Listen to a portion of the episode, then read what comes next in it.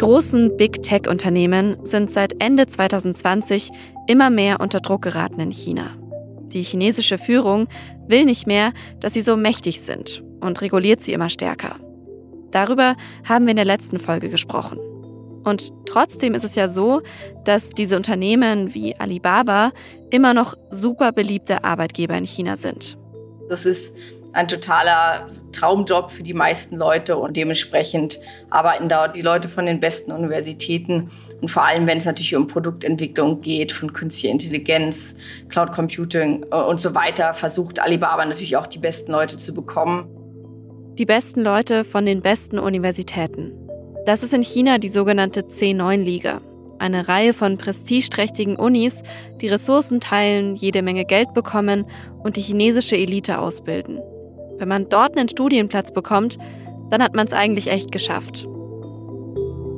Es gibt aber auch noch andere Gründe, sich dort zu bewerben.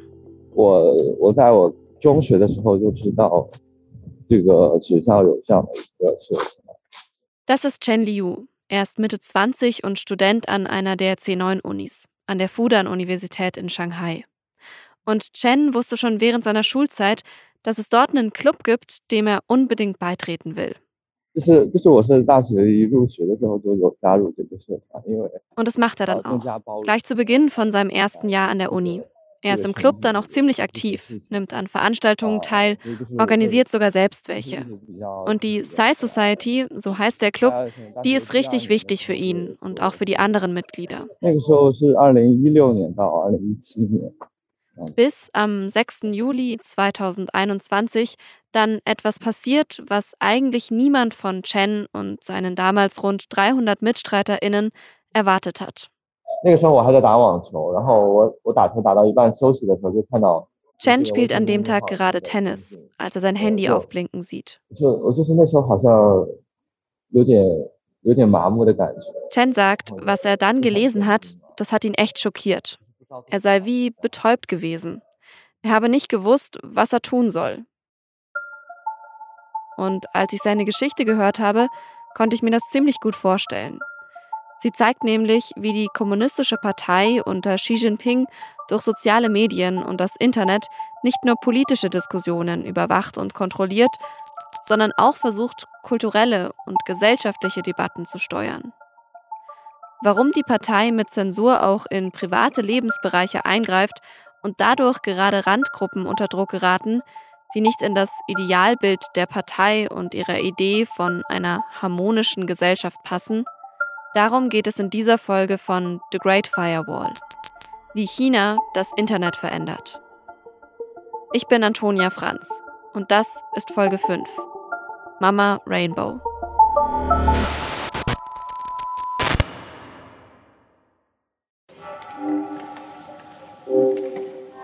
Die Psy Society, in der Chen Mitglied ist, das ist nichts Verschwörerisches, falls ihr das vorhin gedacht oder erwartet habt. Es geht dem Club nicht darum, die kommunistische Partei zu stürzen oder zu kritisieren. Der Club ist auch ordnungsgemäß angemeldet, wie viele andere an der Fudan-Uni oder an anderen Hochschulen.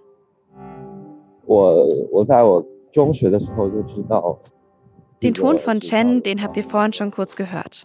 Und falls ihr euch da schon gewundert habt, wir haben seine Stimme ein bisschen verändert. Und auch sein Name ist eigentlich ein anderer. Für ihn ist es nämlich nicht ganz ungefährlich, mit uns zu sprechen. Oder in dem Fall mit meiner Kollegin Lea Sahai, die im Herbst 2021 das Interview mit ihm in China geführt hat. Wir lassen Chens Töne ab jetzt auch von einem Kollegen auf Deutsch nachsprechen, damit das Zuhören etwas leichter fällt. 我我在我中学的时候就知道 ich wusste, dass es an der Fudan so einen Club gibt und ich wollte beitreten, um Menschen auf dem Campus zu helfen und um das Bewusstsein für LGBTQ-Probleme zu schärfen, auch unter nicht-LGBTQ-Personen. Ich habe gehofft, dass sie uns dann so akzeptieren können, wie wir sind. Darum geht es also der Psy Society, um die LGBTQ-Community und um feministische Aufklärung. Chen ist selbst schwul und weiß eben schon länger, dass es diesen Club in Shanghai gibt, der aufklärt und gerade jungen Menschen in den ersten Studienjahren hilft. Damit die einen guten Umgang mit ihrer Sexualität finden und Anschluss zu anderen. Viele Teile von China sind ja immer noch sehr ländlich und junge Menschen aus der LGBTQ-Community leben dort oft isoliert. Erst wenn sie in eine Stadt ziehen, um zu studieren, wird es dann einfacher, sich auch mit anderen aus der Community zu treffen. Zum Beispiel wollte einer aus unserem Club wissen, wie er mit Gefühlen für einen heterosexuellen Mann umgehen soll. Manchmal haben sich Leute auch einfach nur gelangweilt und wollten zusammen abhängen und Abendessen. Wir haben über viele Dinge geredet. Manche Leute haben andere gebeten, Klassen und Professoren zu empfehlen. Andere wollten ihre Meinung zu einigen Sachen aus den Nachrichten loswerden. In solchen Momenten habe ich immer gemerkt, wie ähnlich wir uns sind. Das ist also ein wichtiger Teil des Clubs. Gespräche über alles Mögliche, gemeinsame Abendessen und Freundschaften. Das sind auch für Chen wichtige Gründe, warum er sich immer mehr engagiert. Ich will meinen Freunden auf dem Campus helfen. Also ich will eine Community für sie schaffen, die sich gegenseitig hilft. Und am Ende des Tages ging es für mich auch um das Gefühl, dazuzugehören, sich nicht einsam zu fühlen. Der andere Teil seiner Arbeit, das sind verschiedene Veranstaltungen der Sci Society, die Chen auch manchmal mitorganisiert. Gastvorlesungen, Buchclubs, Filmscreenings. Neben Gleichstellung, Frauenrechten, Gleichberechtigung von Minderheiten gibt es ja viele gesellschaftliche Themen, die aus der Gender-Perspektive betrachtet werden können. Das kann uns eine neue Perspektive, einen neuen Blickwinkel auf einige unserer Probleme zeigen und einige Lösungen bieten. Das finde ich sehr interessant und es ist wichtig, dass die Leute Dinge aus einer anderen Perspektive betrachten können. 从另外一个角度来想一想很多事情。Und ganz zentral für die Arbeit von ihm und seinen KommilitonInnen sind dabei auch soziale Medien. Speziell die App WeChat.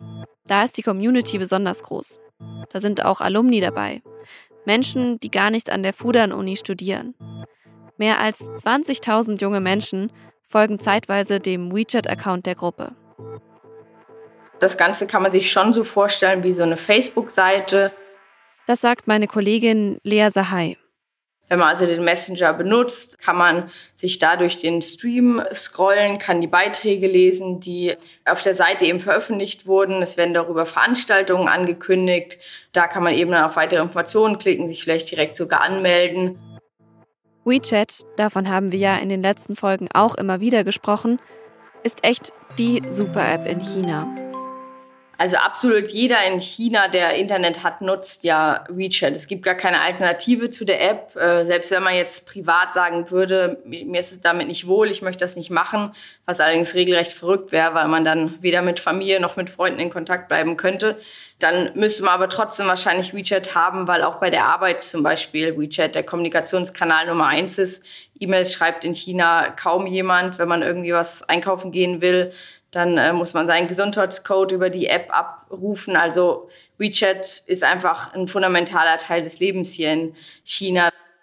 Man kann mit WeChat auch sein Taxi rufen, Essen bestellen und eben auch diesen offiziellen Accounts folgen, wie dem von der Sci Society. Und die Zehntausenden Menschen, die das machen, wissen dabei natürlich, was sie damit in Kauf nehmen. Also es ist ohne Frage so, dass die Behörden auf alle Daten, die man als Nutzer in der App generiert, von Nachrichten, welche Videos man teilt, welche Artikel man liest. Auf all das können die Behörden zugreifen. Und auf WeChat wird auch stark zensiert. Und was ich besonders krass finde, dass es nicht nur in öffentlichen Posts passiert, sondern auch in privaten Nachrichten. Lea hat das auch selbst schon erlebt, dass sie eine Nachricht über WeChat verschickt hat. Und bei mir sieht es so aus, als hätte ich sie versendet und der Gegenüber kriegt sie aber einfach nicht, was ja eine sehr perfide Art der Zensur ist, weil ich sozusagen äh, ja davon ausgegangen bin, dass es angekommen ist und dann ab und zu man sagt, ja, was hast du denn eigentlich davon gehalten? Und dann sagt dein Gegenüber, das habe ich gar nicht bekommen, äh, kannst du es mir noch mal schicken? Also äh, sowas passiert dann ab und zu ähm, schon und äh, das ist natürlich dann auch das, was die meisten Nutzer dann auch betrifft. WeChat ist also kein Ort für politische Diskussionen. Und das war auch Chen und der Sci Society klar. Sie verstehen sich aber auch gar nicht als politische Protestgruppe.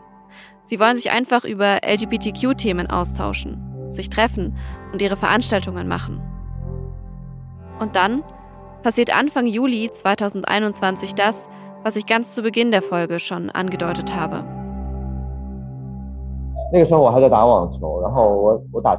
Ich habe Tennis gespielt, das Match war gerade halb vorbei und da habe ich eine Benachrichtigung auf meinem Handy gesehen.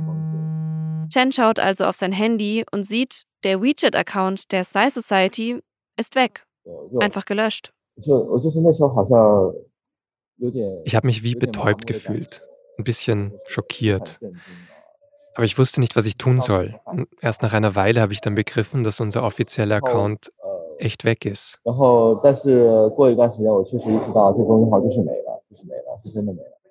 Und von WeChat gibt es auch keine wirkliche Erklärung dafür. Sie haben uns nur gesagt, dass wir gegen einige ihrer einschlägigen Bestimmungen verstoßen hätten. Aber sie haben nicht genauer gesagt, um welchen Artikel es von uns ging oder was genau wir gemacht haben, warum sie dann unseren Account gelöscht haben.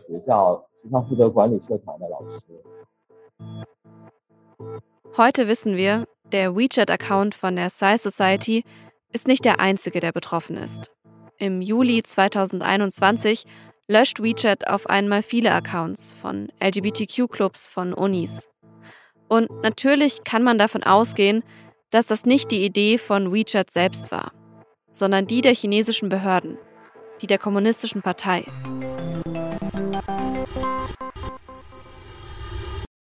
Aber Warum eigentlich? Um die Frage zu beantworten, müssen wir etwas rauszoomen. Weg von der Fudan-Universität in Shanghai auf das ganze Land. Und wie sich die Umgebung für die LGBTQ-Community da verändert hat und wieder toxischer wurde. LGBTQ, das steht für Lesbian, Gay, Bisexual, Transgender und Queer. Oft wird auch noch ein Stern oder ein Plus hinzugefügt, um keine Menschen auszuschließen, die sich zu der Community zugehörig fühlen. Das wollen wir hier im Podcast natürlich auch nicht. In dieser Folge kommen zwei Männer aus der schwulen Community zu Wort. Und es geht vor allem um ihre Schwierigkeiten. Wobei LGBTQ eben explizit nicht nur Homosexualität meint. In China ist die LGBTQ-Community mit etwa 70 Millionen Menschen so groß wie sonst nirgendwo auf der Welt. Und sie hat mit der Zeit auch immer mehr Rechte bekommen, selbst wenn vieles immer noch sehr spät passiert ist. Seit 1997 ist Homosexualität in China kein Verbrechen mehr. Bis 2001 hat die Regierung sie offiziell trotzdem noch als psychische Krankheit geführt. Und auch in der Gesellschaft hat sich etwas getan. Es gab Events, es gab Organisationen und Austausch und so regelrecht halt eben auch eine Bewegung, die halt hier innerhalb der Gesellschaft eine Nische gehabt hat und, und die Freiräume, die sie eben ähm, brauchten. Und das Ganze ist auch irgendwann so ein bisschen in den Mainstream gekommen. Es war zum Beispiel normal oder möglich für Medien hier über LGBT-Themen und Sorgen irgendwie zu schreiben. Und ähm, im Fernsehen zum Beispiel gab es Formate, in denen die LGBT-Community halt sehr viel selbstverständlicher überhaupt stattgefunden und dargestellt wurde. Seit 2009 gab es zum Beispiel auch die Shanghai Pride, die größte Gay-Parade im ganzen Land. Sowas wie die chinesische Version vom Christopher Street Day, nur über mehrere Wochen. Menschen mit Regenbogenfahnen in den Händen und im Gesicht ziehen durch die Stadt es gibt Diskussionen und Filmvorführungen. LGBTQ finden ihre Räume, Viertel, Bars und fühlen sich auch auf der Straße sicher. Nur in einem Bereich ist es immer noch schwer, sich zu outen, in der Familie. Viele Eltern wollen nicht, dass ihre Kinder schwul oder lesbisch sind. Sie halten es für eine Phase, denken, das hätte was mit der Erziehung zu tun. Und das vor allem, weil sie sich Enkelkinder wünschen und oft auch nur ein Kind haben, das ihnen die geben kann. Das hat auch Chen erlebt. Ich habe meinen Eltern immer wieder gesagt, dass ich schwul bin. Aber sie haben gedacht, das wäre nicht möglich. Sie haben gedacht, dass ich durcheinander bin, dass ich vielleicht nur für ein paar Jahre schwul bin. Also ich habe mich in der Schule geoutet, dann nochmal im College. Aber sie haben dann immer so getan, als sei das nie passiert. 2012 ist dazu in China auch eine Dokumentation rausgekommen. Mama Rainbow begleitet fünf Mütter, die auf verschiedene Weise mit der Homosexualität ihrer Kinder umgehen. Eine Mutter freundet sich mit der Freundin von ihrer Tochter an. Eine andere, deren Sohn schwul ist, macht sich anfangs große Sorgen. Aber dann setzt sie sich dafür ein, dass auch andere Eltern ihre schwulen und lesbischen Kinder akzeptieren.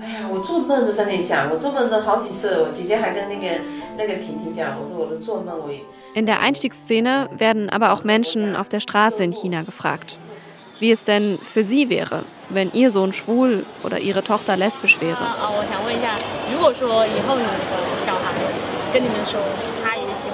Und viele sagen genau das, was ich gerade erzählt habe.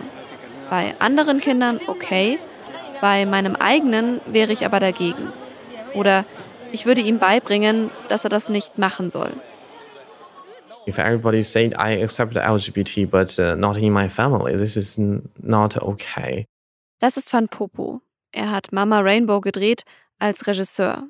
Und er sagt, dass diese Haltung die Situation für das Coming Out schwierig macht. Das hat auch er persönlich erlebt. At that time, I was also struggling about my own come out. And a lot of people around me are in the process of either preparing to come out or already come out, but uh, with a very difficult situation. So this inspired me. Ich habe Van Popo im Sommer 2021 in Berlin zum Interview getroffen. Hier lebt er seit ein paar Jahren. Er ist Mitte 30, ein kleiner, schmaler Mann, der schnell zwischen verschiedenen Emotionen switcht.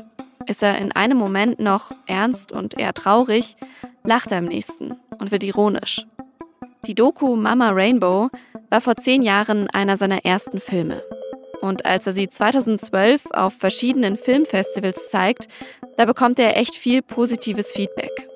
Fun lädt Mama Rainbow dann auch auf chinesischen Streamingdiensten und Videoseiten hoch, wie Yoku, Tudo und 56.com. Und auch außerhalb von China kann man den Film komplett auf YouTube schauen mit englischen Untertiteln. Wobei ich eigentlich sagen sollte, man kann ihn nur noch außerhalb von China schauen. 2014 wurde er nämlich aus dem chinesischen Internet verbannt. When they told me that uh, this film was banned, als Fan erfährt, dass sein Film uh, von den Streamingdiensten uh, gelöscht wurde, da ist er total wütend. Und die Begründung, dass der Film pervers sei, macht ihn nur noch wütender. Fan sieht die Zensur als eine Beleidigung, nicht nur gegen ihn, sondern auch gegen seine Protagonistinnen. All those mothers, they trust me and they give me their story. As a filmmaker, I don't know how much I can give back. Die Streamingdienste sagen ihm, das war eine Anweisung von der staatlichen Behörde für Radio, Film und Fernsehen. Die Behörde selbst bestreitet das.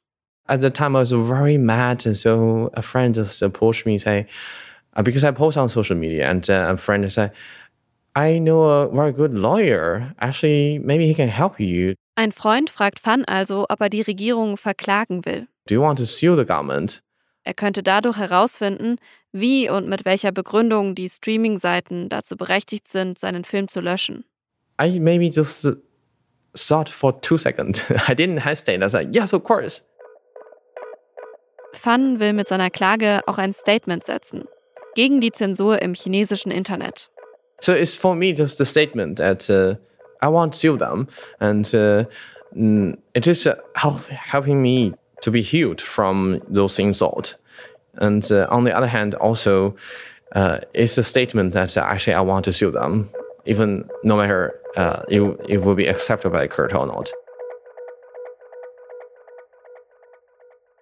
So richtig glaubt Fan nicht, dass die Klage vom Gericht auch wirklich akzeptiert wird.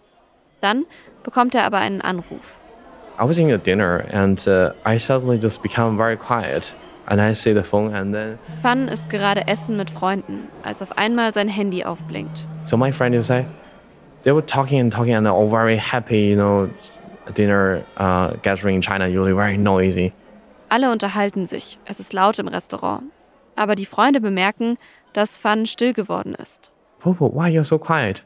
And I said, nothing, because I don't want to tell them to destroy the atmosphere of the dinner. Es sind tatsächlich gute Nachrichten von Fans Anwalt. Seine Klage wurde vom Gericht angenommen. Es ist eine echte Sensation in China. The next day, I uh, I spent a whole day to answer all the questions from uh, uh, media uh, request because it was uh, so-called the first case that uh, accepted by the court against SAFT, the state administration of film, radio and television. Am nächsten Tag bekommt Fan viele Presseanfragen. Alle wollen mit ihm sprechen. Fernsehen, Radio, Zeitungen. Das heißt aber nicht, dass dann auch wirklich alle davon lesen oder hören können. It was banned and not allowed to be reported on Chinese media, but later it was uh, covered by some English media. Die chinesischen Medien dürfen nicht über den Fall berichten. Im Netz wird alles dazu zensiert. Zensur von Berichterstattung über Zensur quasi. Letztendlich erscheinen dann nur Berichte in der ausländischen Presse. Für Fan ist es trotzdem eine aufregende Zeit. Er, der schwule Filmemacher, gegen die chinesische Zensurbehörde, gegen die kommunistische Partei quasi. Eine typische David gegen Goliath-Situation.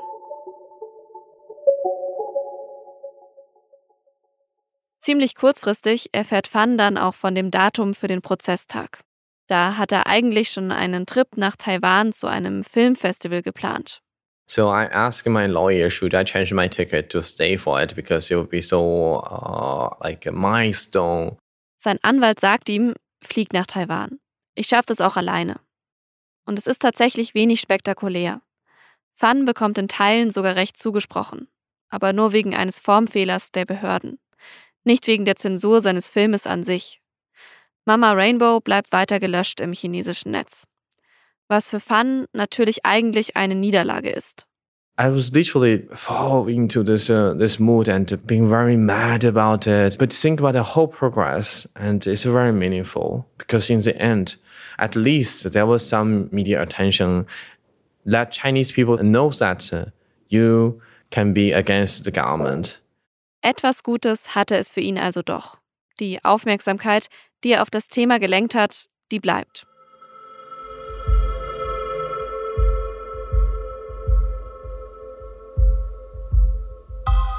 Und sie bleibt in einer ganz wichtigen Zeit, über die ich hier schon gesprochen habe, weshalb die Geschichte so spannend ist. Die Zensur von Mama Rainbow und anderen Filmen passiert genau zu der Zeit, in der Xi Jinping an die Macht kommt. Der verspricht, das Internet unter Kontrolle zu bringen. Und dabei fällt auf, dass es eben immer mehr Fälle gibt, bei denen es auch gegen Filme wie Mama Rainbow geht. Manche werden komplett zensiert, andere nur in Teilen. Zum Beispiel gab es äh, ein Verbot 2016, dass Homosexualität in Filmen nicht mehr gezeigt werden durfte. Also so ganz konkret, gleichgeschlechtliche Paare durften sich nicht küssen. Auch große Hollywood-Blockbuster, die es in die Kinos nach China schaffen, werden seitdem zensiert. Ein Beispiel von 2019 ist Bohemian Rhapsody, der Film über die Band Queen und ihren bisexuellen Frontsänger Freddie Mercury.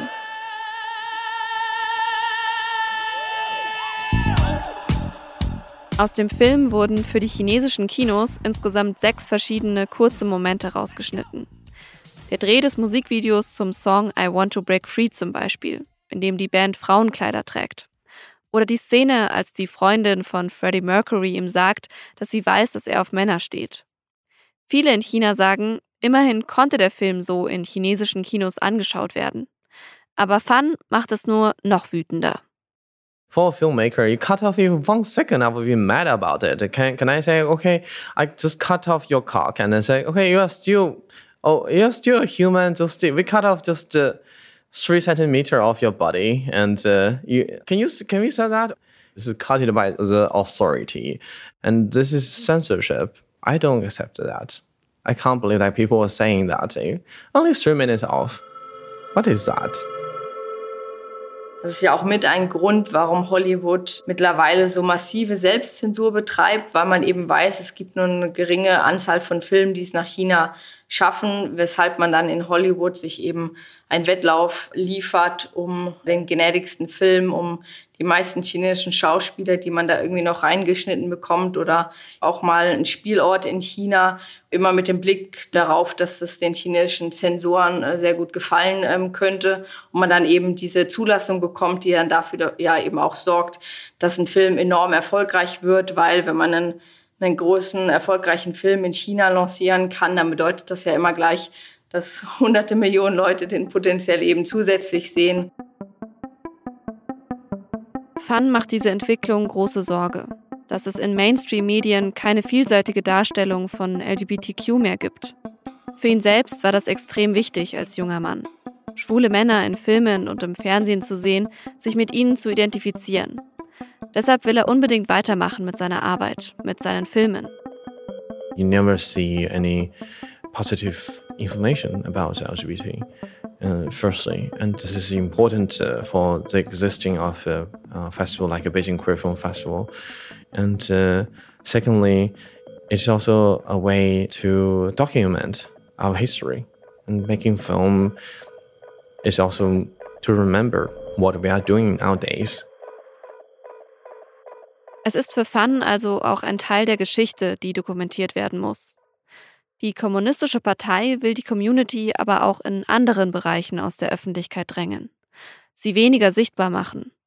Die Shanghai Pride, über die ich vorhin schon kurz gesprochen habe, die total wichtig ist als Event für die Community, die wird im August 2020 zum Beispiel abgesagt. Und das nicht nur wegen der Corona-Pandemie, sondern auch für die nächsten Jahre. Neben Filmen geht es auch um Bilder im Fernsehen. Es gibt so eine Kampagne gegen, was man hier in den Medien Sissy-Männer nennt. Ähm, also irgendwie die Vorstellung, dass die Männer, die man in TV-Serien sieht, dass die nicht männlich genug sind, was auch immer das bedeuten soll. Das richtet sich auch so ein bisschen gegen das Schönheitsideal, was man so aus der K-Pop-Szene ähm, kennt und so den Einflüssen aus Südkorea und Japan, die hier eine große Rolle in der Kulturszene einfach spielt. Und äh, ja, all das irgendwie verdeutlicht schon sehr massiv, dass eben ja die Freiräume für LGBT-Aktivisten enorm geschrumpft sind und dass die Situation deutlich, deutlich schlechter ist als noch vor ein paar Jahren. Und das bringt uns zurück ins Jahr 2021. Zu Chen, der Sci Society an der Fudan-Uni und den gelöschten WeChat-Gruppen. Und der Frage, warum tut die chinesische Regierung das alles? wenn doch die Gesellschaft eigentlich großteils offen wäre für die LGBTQ-Community, wenn es doch eigentlich schon Bewegungen hin zu mehr Toleranz gab. Xi Jinping hat gleich zu Beginn seiner ersten Amtszeit ein Schlagwort dafür geliefert, bei dem einigen vielleicht zu Beginn noch nicht ganz so klar war, was damit gemeint ist. Er hat gesagt, dass er eine harmonische Gesellschaft erreichen will. Und er meint damit auch das Idealbild der chinesischen Familie. Vater, Mutter, Kinder.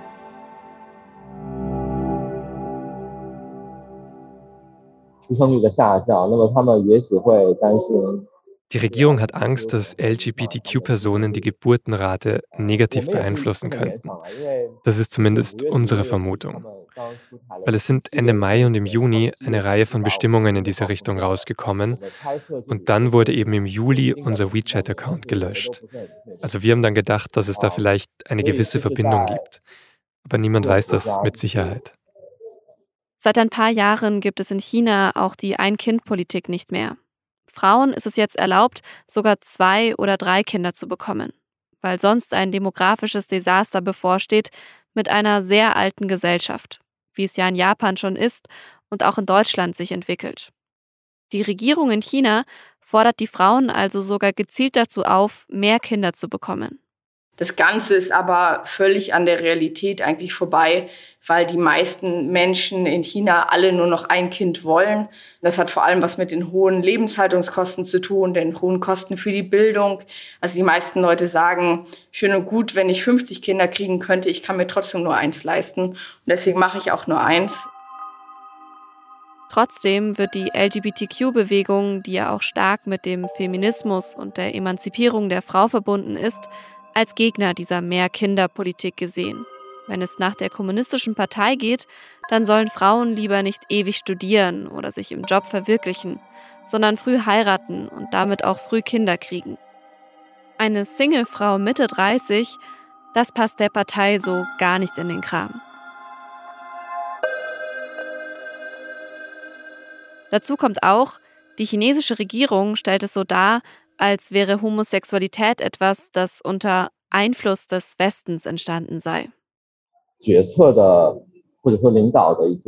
Viele aus der Führungsriege der Kommunistischen Partei denken, dass LGBTQ etwas mit, ja, sie nennen das ausländischem Einfluss zu tun hat. Sie denken immer, dass dieser ausländische Einfluss eine große Bedrohung für ihr Regime ist.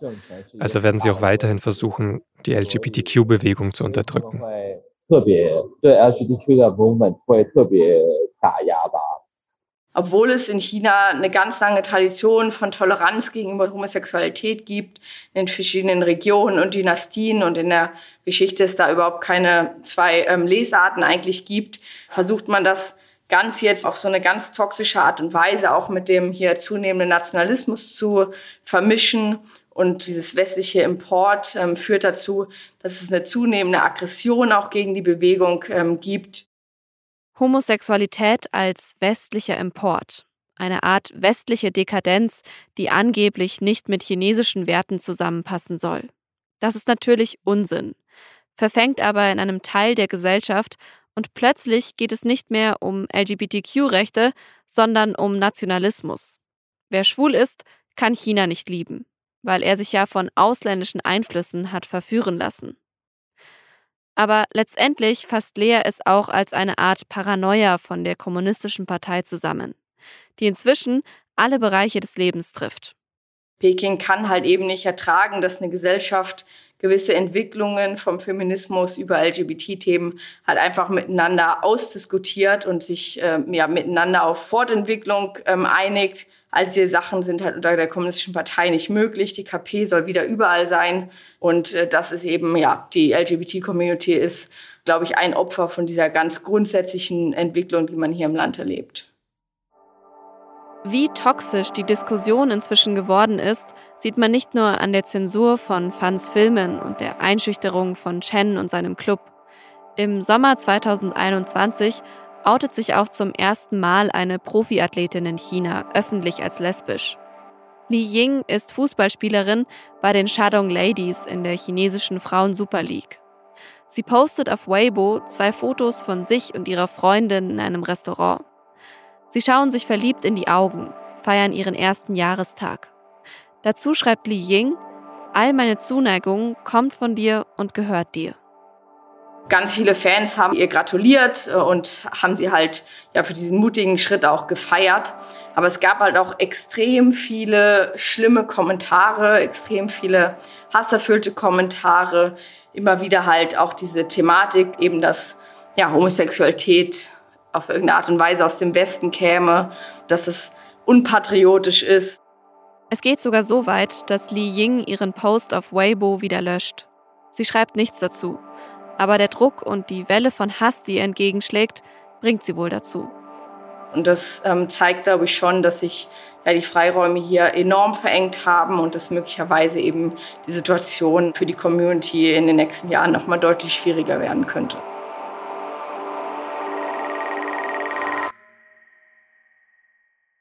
Chen und die Psy Society wollen trotzdem weitermachen. Je weniger die LGBTQ-Community in der Gesellschaft, in China, im Fernsehen und in den Medien sichtbar ist, desto wichtiger ist es auch für sie, sich weiter zu connecten. So erzählte das im Herbst 2021.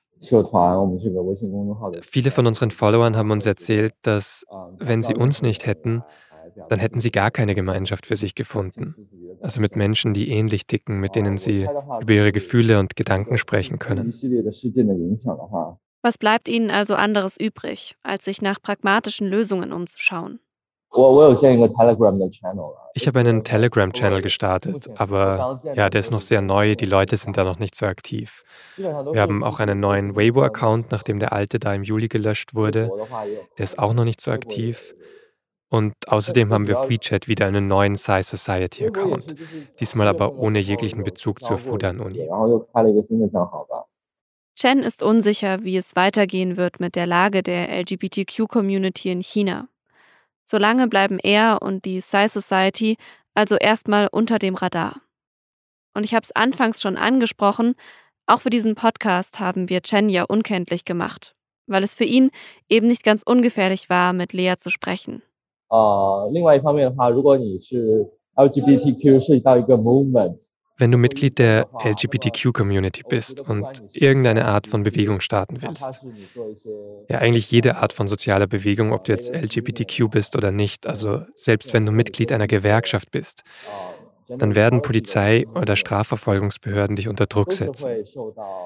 Die Kommunistische Partei ist wirklich paranoid gegenüber Studentenbewegungen, Arbeiterbewegungen, also Bewegungen von unten nach oben. Sie haben Angst, dass wir ihre politische Macht oder ihre Kontrolle über die Gesellschaft bedrohen. Also in der Geschichte Chinas ähm, haben Universitäten ja immer eine ganz besondere Rolle gespielt, wenn es zum Beispiel um Proteste gab. Denkt man jetzt nur an 1989 äh, zurück, dass ja eine, zumindest zu Beginn, eine Bewegung der Studierenden ähm, war. Viele der großen ähm, Bewegungen in China haben an den Universitäten begonnen, eben im 20. Jahrhundert vor allem. Und deswegen ist es natürlich ein schon sehr sensibler Ort. Ihr habt Lea ja über den Podcast hinweg schon ein bisschen kennengelernt. Ab und zu ging es auch schon darum, wie schwierig es ist, vor Ort in China zu recherchieren, auch schon vor der Corona-Pandemie. Die Regierung schikaniert ausländische Journalistinnen regelmäßig, lässt sie ewig auf Visa warten, bedroht Leute, die vor Ort mit ihnen sprechen. Also in den letzten Jahren ist es grundsätzlich als ausländischer Journalist enorm schwierig geworden, überhaupt Gesprächspartner ähm, zu finden, weil die chinesische Regierung halt eben sagt, wenn man mit der ausländischen Presse ähm, spricht, dann begeht man überspitzt gesagt Verrat am chinesischen Volk und die ausländische Presse verdreht am Ende sowieso nur alles und deswegen soll man lieber nicht mit denen reden. Gerade bei Themen, in denen die chinesische Regierung oft nicht ganz so gut wegkommt, ist das so wie ja zum Beispiel bei den Angriffen gegen die LGBTQ-Community. Ein weiteres Beispiel für so ein sensibles Thema, ein Thema, das sogar noch sensibler ist als das aus dieser Folge, ist die Situation in Xinjiang, wo die unterdrückte Minderheit der Uiguren lebt. Und dabei geht es nicht nur um eine starke Zensur im Internet, sondern auch um eine richtige Propagandamaschine, die in Gang gesetzt wurde von der chinesischen Regierung die so weit geht, dass sie auch uns hier in Deutschland erreicht. Wenn wir zum Beispiel auf YouTube Videos schauen. Und darum geht es in der nächsten Folge. So, for example, we would never bring up the whole situation that's happening in Xinjiang. It's been happening for a while, um, even when we were there, but it's something we wanted to talk about, but we absolutely knew that was a, a line that we couldn't cross. Wir sind unschuldige Menschen hier. Wir wissen nicht, was haben wir gemacht, ja.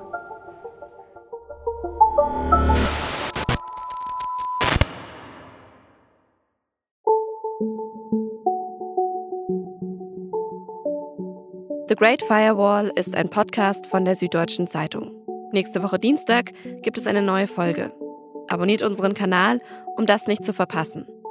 Redaktion dieses Podcasts hatten Lea Sahai Vincent Vitus Leitgeb und ich, Antonia Franz. Produktion Julia Ongert. Sounddesign Bonnie Stoev. Mitarbeit Laura Terberl, Pia Volk, Isabel Löbert-Rhein, Tristan Lehmann und Luca Hirschfeld. Mitarbeit in dieser Folge Annika Schulz.